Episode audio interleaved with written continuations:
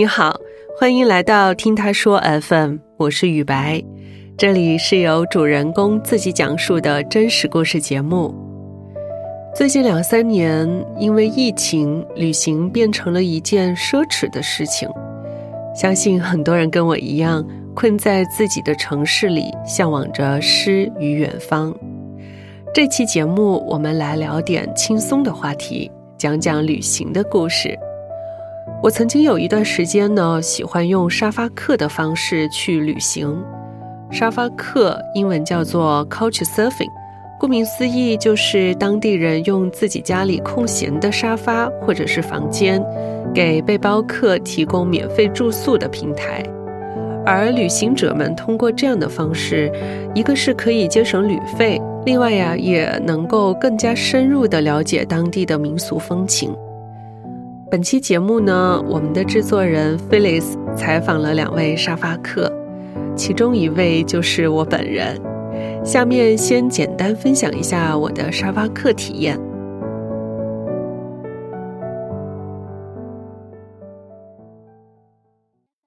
我其实最早接触沙发客是在二零一四年。我要去南欧旅行，因为当时刚刚毕业出来没多久嘛，也没有什么钱，说到底就是因为穷，开始去了解有没有一些比较省钱的穷游的这种方式。当时我记得豆瓣上面就已经有人在讨论沙发客了，它有个网站叫做 culturesurfing.com，在上面就可以找到一些当地的沙发主。所以就用了这种方式。应该说，从小到大，我其实都还挺爱冒险的，很想去尝试一些新鲜事物。那我觉得这个对我来说是全新的，我没有去尝试过的。我是先订了机票，然后再去找了沙发主。当时本来是要去威尼斯的嘛，中途它有个站叫博洛尼亚，我就心血来潮，我就在那里下了车，因为博洛尼亚它是。欧洲最古老的大学之一，我就很感兴趣。但是我当时没有找好住的地方，我就在他们那个市政广场上连上了 WiFi，通过网络去找到了一位当地的沙发主。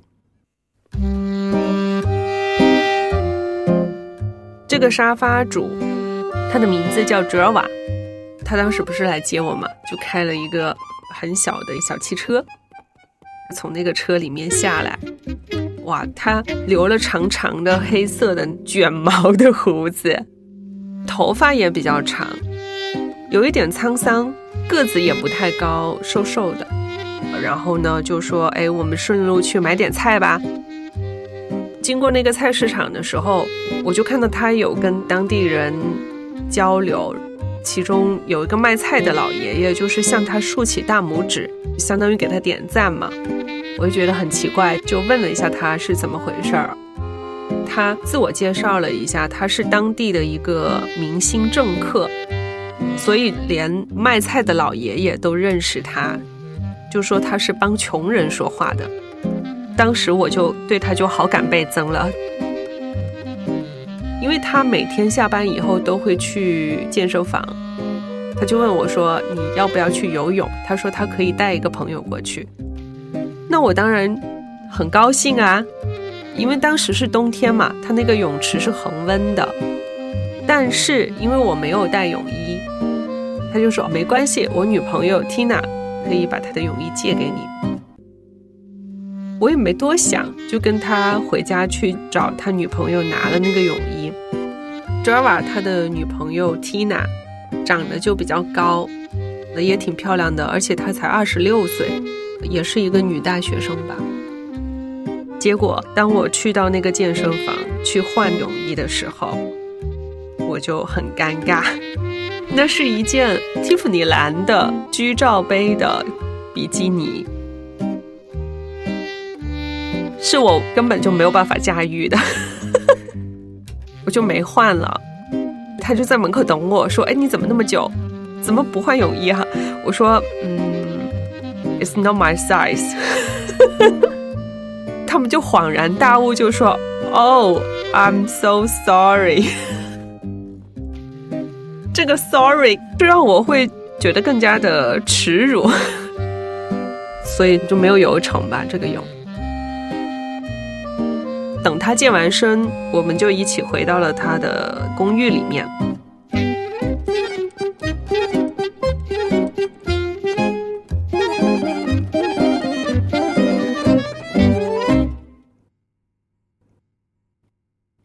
他的女朋友叫 Tina，他们是住在郊区，跟其他的两个大学生是同租的，一个三房一厅的公寓。房子比较小，也比较简陋，就可以看得出来他们的生活也不是那么的富裕。南欧人他们吃饭的时间都比较晚，其实我们健完身回去蛮晚的了，可能九点多开始吃饭吧。吃完饭以后就一直在那个餐厅里聊天，跟他们那两个大学生的室友也在一起嘛。意大利人说起话来就是那种没完没了的，特别能聊。聊到两点多，我实在熬不住了，我就一直在打哈欠嘛。我就说我要去睡觉，他们就说好吧，我们给你准备一下床铺吧。我就发现，在他们的床边给我准备了一个折叠的单人床。他们的公寓是三室一厅的嘛，但他们因为是跟别人合租，实际上只有一个独立的房间是给到这一对情侣所用的。这是我第一次跟一对情侣睡在同一个房间里，而且这个卧室很小。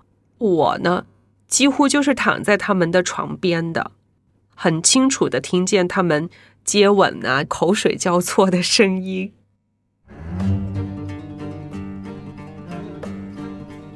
这个时候，他们就要关灯了嘛。关灯之前，他们两个还在那里如胶似漆，我就心就在啵啵啵啵啵的跳，我就一动不动的躺在那里，把自己埋进去那个被子里面，以免尴尬。因为很近嘛，所以他们做什么，其实我是能够很清楚的听到的。Oh my god！我就快疯了，你知道吗？我就觉得天呐，他们该不会在我面前那个啥吧？我还想到说，那万一他们邀请我加入怎么办？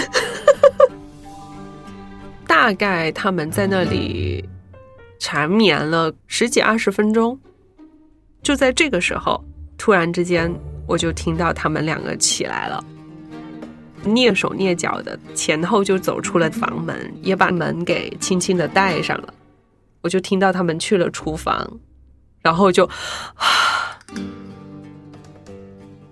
就真的是狠狠的松了一口气。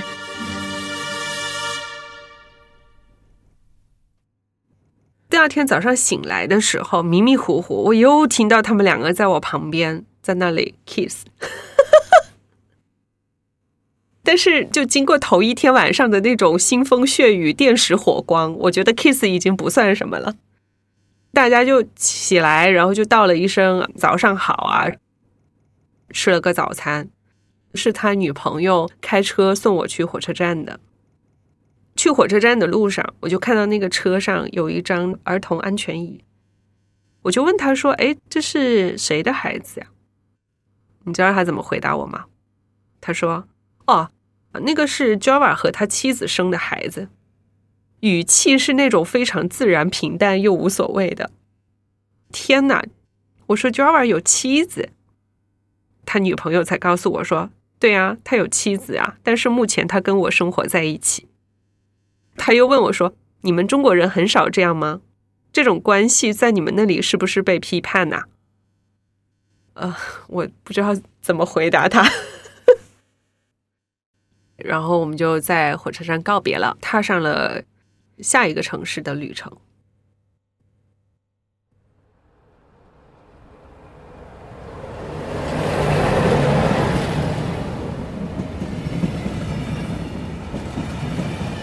我就是从博洛尼亚离开之后呢，又去了威尼斯。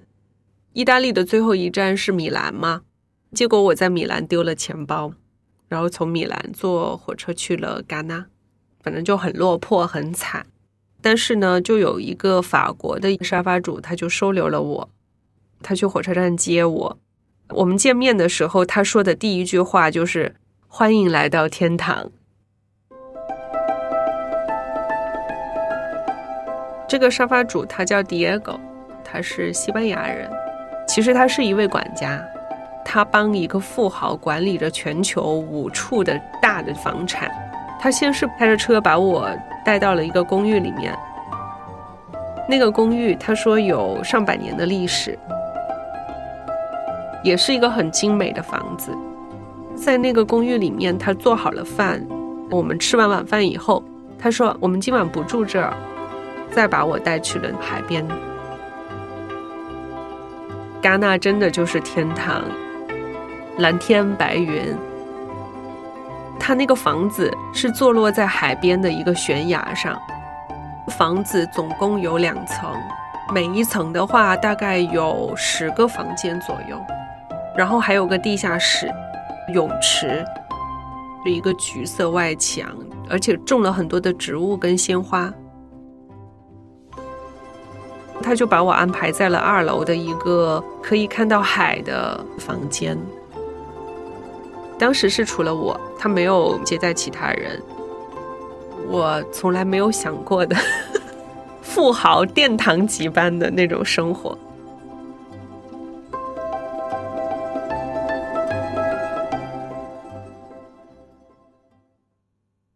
沙发主他之前是在海上游轮去服务那些富豪的，所以他很有服务的经验。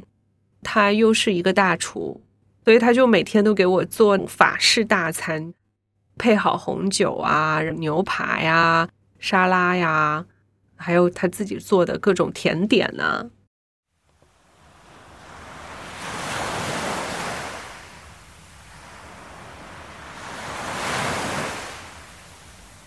第二天早上，我是被海浪的声音给拍醒的。醒来以后呢，有更大的惊喜在等着我。我的沙发主 Diego 已经给我准备好了一顿丰盛的早餐，并且是在面朝大海的露台上面陈设好了，有水果，有沙拉，有果汁，有酸奶，还有面包，还有一只烤鸡，也还有他自己做的提拉米苏。给我准备好早餐之后呢，他叫我一个人在那里吃。他去做一些园丁的工作，修剪他的那些花园里的花草，还要料理那个泳池啊什么的。我就自己一个人在那个海边的房子里，一个人面朝大海吃着早餐，而且他还养了一只狗，那只狗叫 Trinity，那只狗就很温情的就陪伴在我身边。我就觉得很惬意啊！当时我在戛纳住了三个晚上，就觉得真的是到了天堂。每天我也不想干什么，我就在那个露台上看书啊，看海啊，感觉是去体验了一下另外一种生活吧。四天之后，他也是开着车把我送到了火车站，我就从那里坐火车去了巴黎。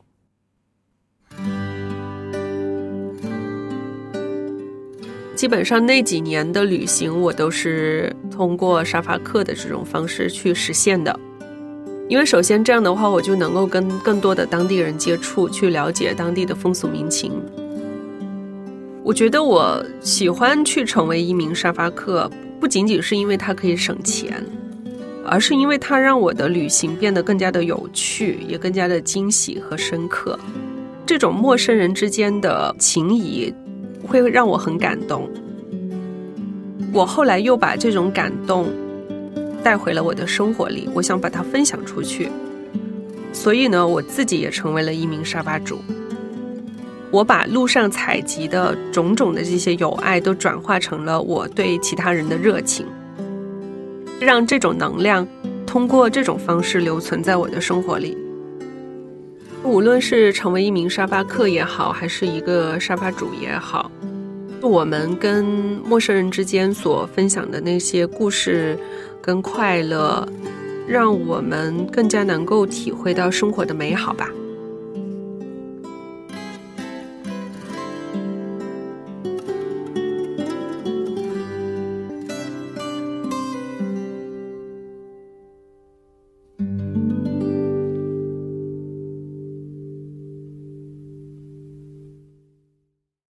我们刚才讲了很多关于沙发客美好的一面嘛，但其实呢，可能很多人都会有疑问，说它就完全没有危险吗？其实当然不是啦，做沙发客它还是有一定的风险的。要讲的话，可能得讲另外一个故事了，就比较长，所以我们今天就先不展开。但是沙发旅行这种方式，它其实还是有点冒险的，所以提醒大家一定要谨慎一点。第二位讲述者康康分享的是他和妈妈一起做沙发主的故事。他们在三年的时间里，一共接待了四十五位沙发客，而他和妈妈的关系也在这个过程中变得越来越融洽。我叫康康，今年二十六岁，来自天津，现在已经在上海八年了，目前是一位独立摄影师。第一次接触到 Couchsurfing 这个平台，其实是一个旅游博主叫茉莉，在他的公众号上面有推这样的一种旅行方式。我之前没有尝试过，所以一直想要体验一下。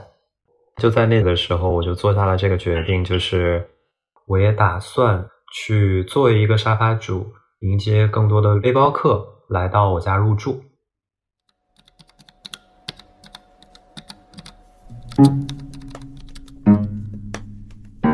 我家的地理位置其实还蛮好的，有两条地铁线，去市区也比较的方便，所以是蛮多沙发客愿意去选择的住处。两室一厅，大概有九十平，沙发两米五到两米八。为了去接待沙发客，买了一个屏风。让客厅和餐厅去隔断，尽量的制造一个独立的私密空间。这样的话，其实客厅就基本上属于沙发客一个人了。设置好信息之后就发布了。有一点很有意思的是呢，我会把一个暗号放在我的自我介绍里面，就是 YOLO，Y O L O，You only live once，你只活一次。很多人会把一封写好的申请书发给不同的沙发主，这样的话会提高自己的入住率嘛？我是希望通过这样的小设定，可以很快的去筛选出来，谁是很真诚的在给你发出邀请，谁是复制粘贴的。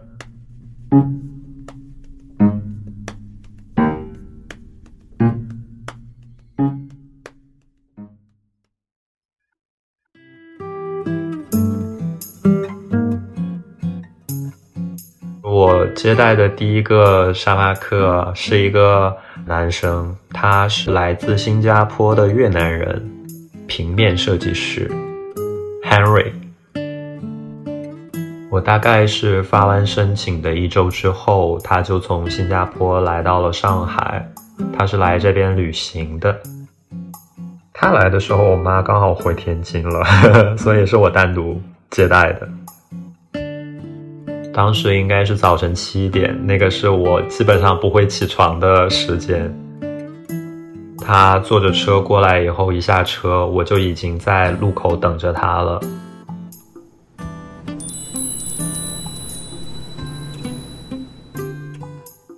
他应该有一米七八，戴着一个眼镜，然后是白色的头发，皮肤黑黑的，是一个比较标准的帅哥。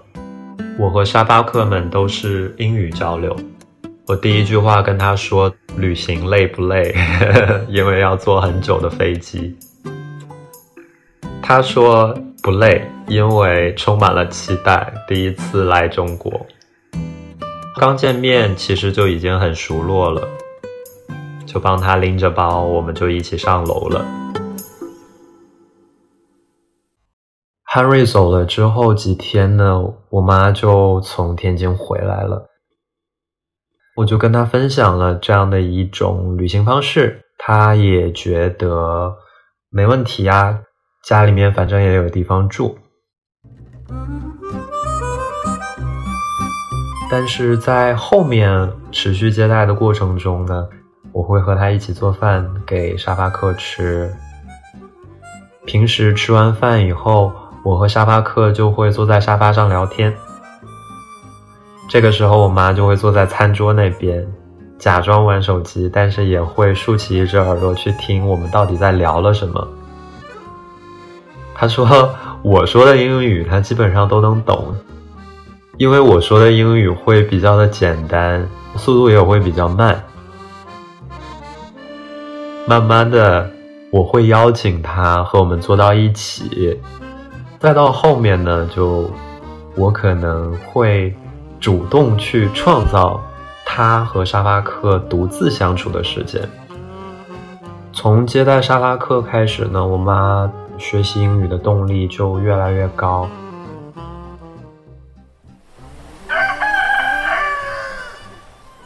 有的时候，他会早起七点钟的时候去背英语单词。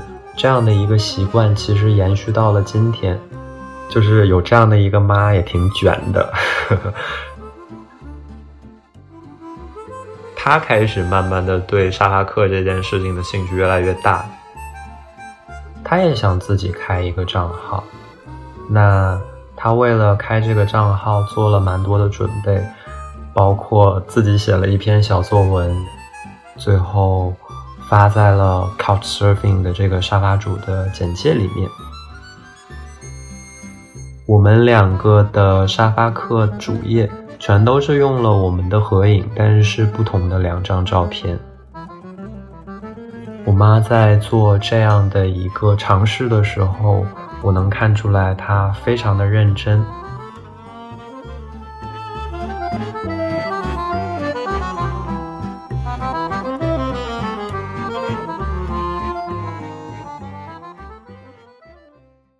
说到一次比较印象深刻的接待经历的话，是一个法国的男模。这位大哥，他其实只有三十多岁，就还蛮年轻的，然后一头卷发，眼眶深邃，鼻梁高挺的，很标准的那种走秀的模特的脸型。他来自法国，叫做 Richard。他虽然在做着模特这样的职业，但是来到上海的他其实只背了一个非常小的背包，包里面其实只有一双拖鞋、两件换洗的衣服和一个枕头。他也没有做任何的攻略，他也不想要去景点，他只是想要来这边去休养一段时间。我们吃什么他就吃什么。每天十点钟睡觉，六点钟就起来。起来以后就会去公园里面和一堆大爷大妈打太极。我妈每天上班的路上就会碰到他，然后还给他拍了视频。Richard 特别喜欢某一种中国的甜品，在他的形容里面，这个甜品是白色的，然后它是有黑色的馅儿的，但。他不知道这个东西叫什么，然后我们就一直猜。豆沙包吗？怎么会有让这个法国男人这么痴迷的一种东西？他就说下一次一定要带给我们吃。我们就特别的想知道他到底说的是啥。有一次，就我妈带着他去买菜，我妈一米六几，后面跟着一个一米九的法国帅哥。他就觉得特别有面儿，所有人的目光都聚焦在他们两个身上。忽然间，Richard 就是大喊范，哦，我妈妈姓范，然后他就是范，Look at here，指了一家包子铺，牌子上面就有写着，其实是黑芝麻包。他就买了两个，他一个，我妈一个，他就特别开心，就是一边走一边吃一边笑。Richard 算是和我们相处比较久的，大概一周多一点的时间。他觉得不应该再打扰我们了，所以他就又找了另外一个上海的沙发主去住到了他的家里面。在一年半的时间里面，我们接待了将近三十组沙发客，但没成想之后疫情就来了。那如果我们还能接待到的外国人，他们就是已经在中国生活很久的。我们接待的人从来这边旅行变成了来这边生活，然后我们就遇到了一个特别神的老大哥，这老大哥叫黑色，他是一个德国人，他来我家住过三次。他是一个没有头发的老头，他开发了一个类似于共享屏幕的新的产品，每天为了这样的一个新的发明去奔走。最近的一次的话，就是一住住了将近十天。我当时又出差了，就我妈自己和他两个人。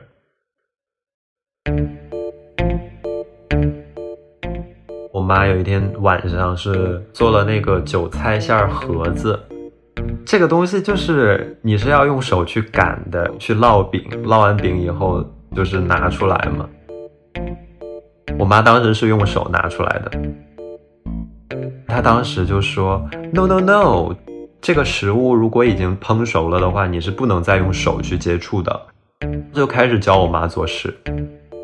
我妈刚刚下了班回来，还要给她做饭。然后我妈就说：“老娘 辛辛苦苦给你做饭，你爱吃不吃？”然后他真的就不吃了，回房间里面赌气去了。这个是他们的第一次争吵，他会觉得自己很委屈，然后就。每一天尽量的避开我妈，如果我妈在家的时候，他就会在自己的屋子里面不出来。后来因为一些比较琐碎的生活习惯，还有文化差异，我妈和黑色的冲突越来越多，直到我妈妈爆发了。这一次爆发之后呢，黑色就想要走，好巧不巧就是。他都已经拎包走了，到了火车站之后，人家说你没有四十八小时核酸，你是去不了北京的，然后他就又回来了。你懂吗？寄人篱下的那种感觉，明明都说啊，我终于要逃离这个地方了，结果就是逃离不了，又回来了。我妈当时就跟他讲说，双远要回来了，你这两天其实还可以住在这边，但是周末的时候尽量离开吧。说了这样的一句话，但是他听完这句话以后就又走了。转天是三八妇女节，我妈进家门的时候就惊呆了。客厅、餐厅摆满了很多束鲜花，康乃馨、向日葵、玫瑰，家里面忽然间就是被鲜花 围绕。那个时候，他觉得自己很幸福。他后来就跟我讲说。原来大家所说的那个成语“锦上添花”，是这种感觉。如果你经历的是一件好事，那花朵是锦上添花的好事。但是当自己做了一件有矛盾的事情以后，花朵反而会让你陷入一种愧疚。我就说，那你就去把这件事说清楚啊，因为很多外国人他是一个比较直性子。什么事情不像中国人这样？我们是有一个比较含蓄的表达。后来，妈妈和黑色通过线上沟通，把他们之间的矛盾都说开后，也就和好了。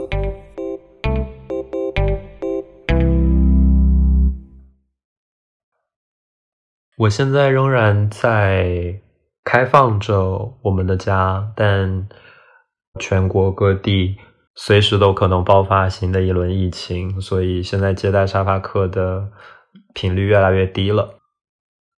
从大家给到我们的反馈而言，我会觉得我们做的还蛮好的，而且页面下面的评论都是很长很长的一段评价。我们真的有在很用心的去接待每一个人，让大家都感受到中国真的是一个很友善的地方。在接待不同的人的过程当中，我发现我和妈妈的关系变得越来越好，越来越像一个朋友。因为她一开始会觉得说，至少你要有一份稳定的工作吧，不像是我现在是独立摄影师。但是当我们接待完这些人之后，他会觉得说，真的就像我放在那个介绍里面的暗号一样，You only live once，你就活这一辈子。所以。在你自己可以支持你自己的情况下，尽可能的去做一些不会让自己后悔的决定。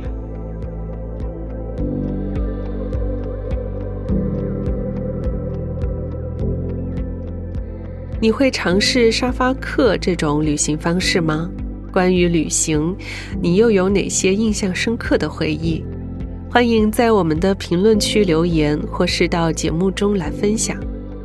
你现在正在收听的是真人故事节目《听他说 FM》，我是主播雨白。跟本故事有关的更多的细节、图片和文字，我们都在公众号“听他说 FM” 同步推送，欢迎关注。